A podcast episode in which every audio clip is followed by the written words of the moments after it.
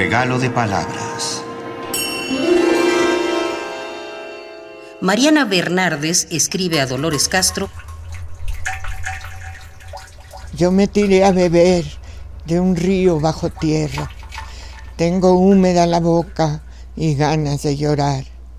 El viento me desata una flor en el pecho. Se me pone a cantar el hijo que no tengo.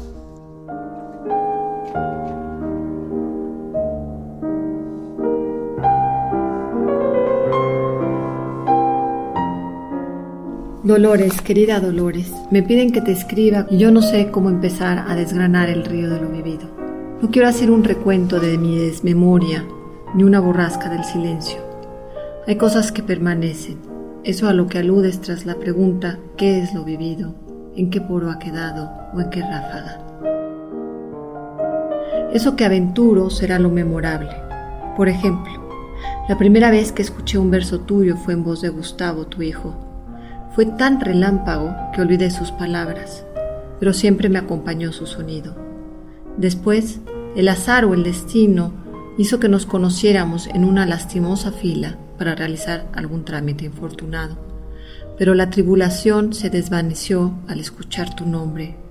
Entonces la luz de la tarde se volvió asombrosa. Como asombrosos han sido los reencuentros a lo largo de los años, las conversaciones, el sosiego, y la profundidad de tu mirada en señal de la distancia al horizonte, la disolución del equívoco y del acierto, porque en la poesía lo no visto rebasa la suposición de lo razonable y la palabra libera su vastedad. Las charlas tuvieron como inicio la excusa del ejercicio de la entrevista. Contigo aprendí que la fidelidad al hecho es una construcción compartida. La evocación permitió el recorrido por tu infancia tus amistades, tus lecturas, tu familia.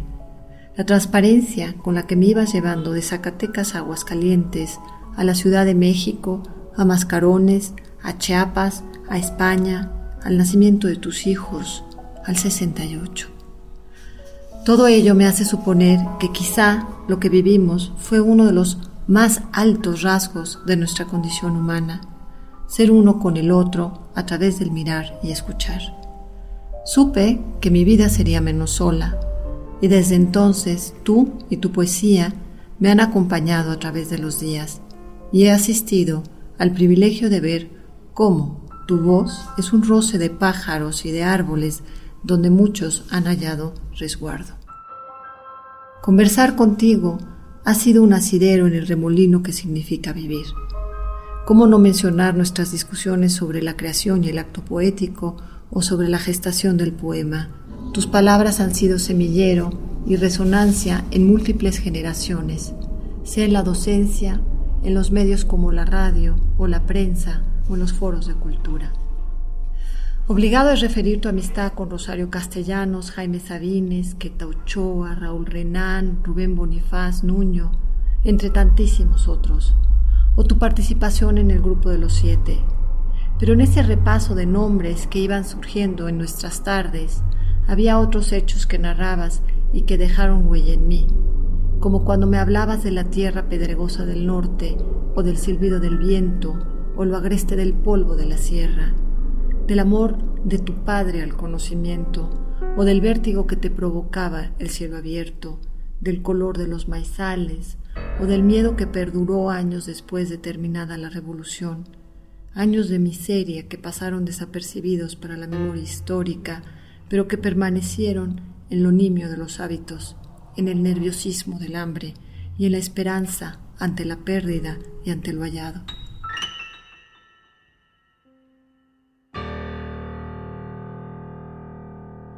Sin duda, tu mirada sigue inaugurando el mundo, y para quien tenga la oportunidad de escucharte, habrá de valorar la sencillez con la que te vives misma que te permite trazar un eje inconfundible entre tu sentido de lo justo y tu poética. Tu poesía ha sido y es una cala de los tiempos que sostiene un diálogo franco con todos sus interlocutores.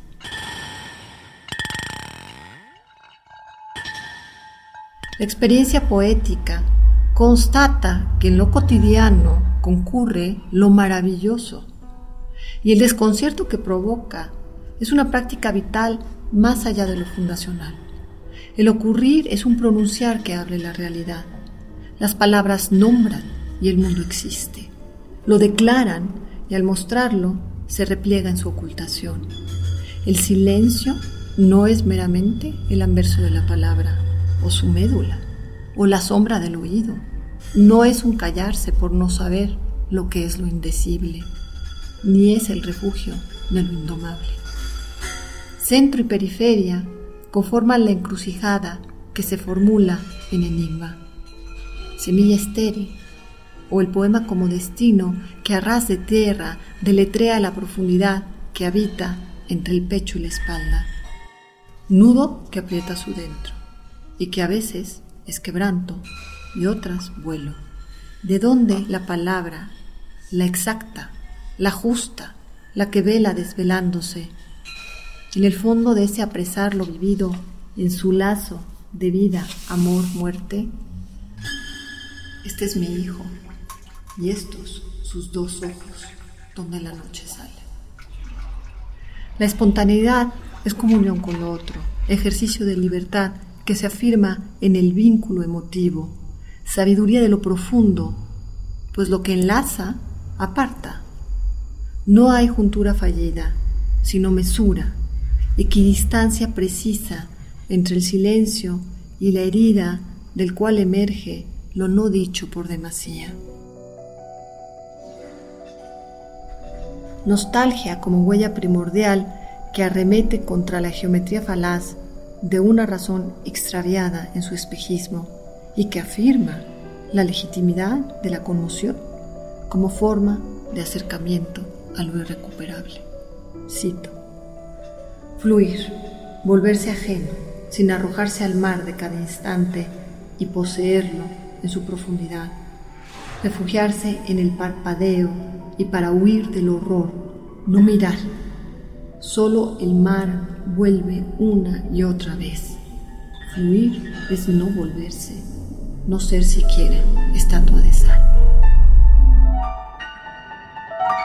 La tarde, la higuera, el mundo, testigos mudos y referencias que configuran la historia vivida, el tiempo personal, la luz y el asombro que produce su roce sobre los objetos que asisten y perduran más allá de la muerte, en una sujeción impropia de lo inanimado que acierta a desbocar la rabia de quien ha perdido lo amado y lo reencuentra en el verso que se pronuncia.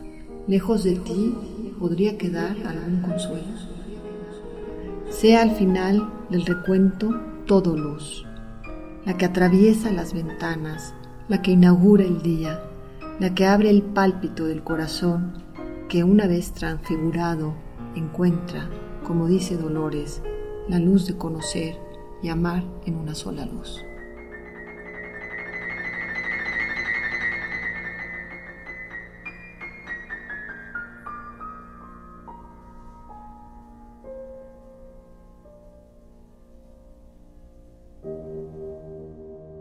Mariana Bernardes, poeta y ensayista, escribió a la poeta, ensayista y crítica literaria Dolores Castro, autora de Toda una vida de poesía. Regalo de palabras.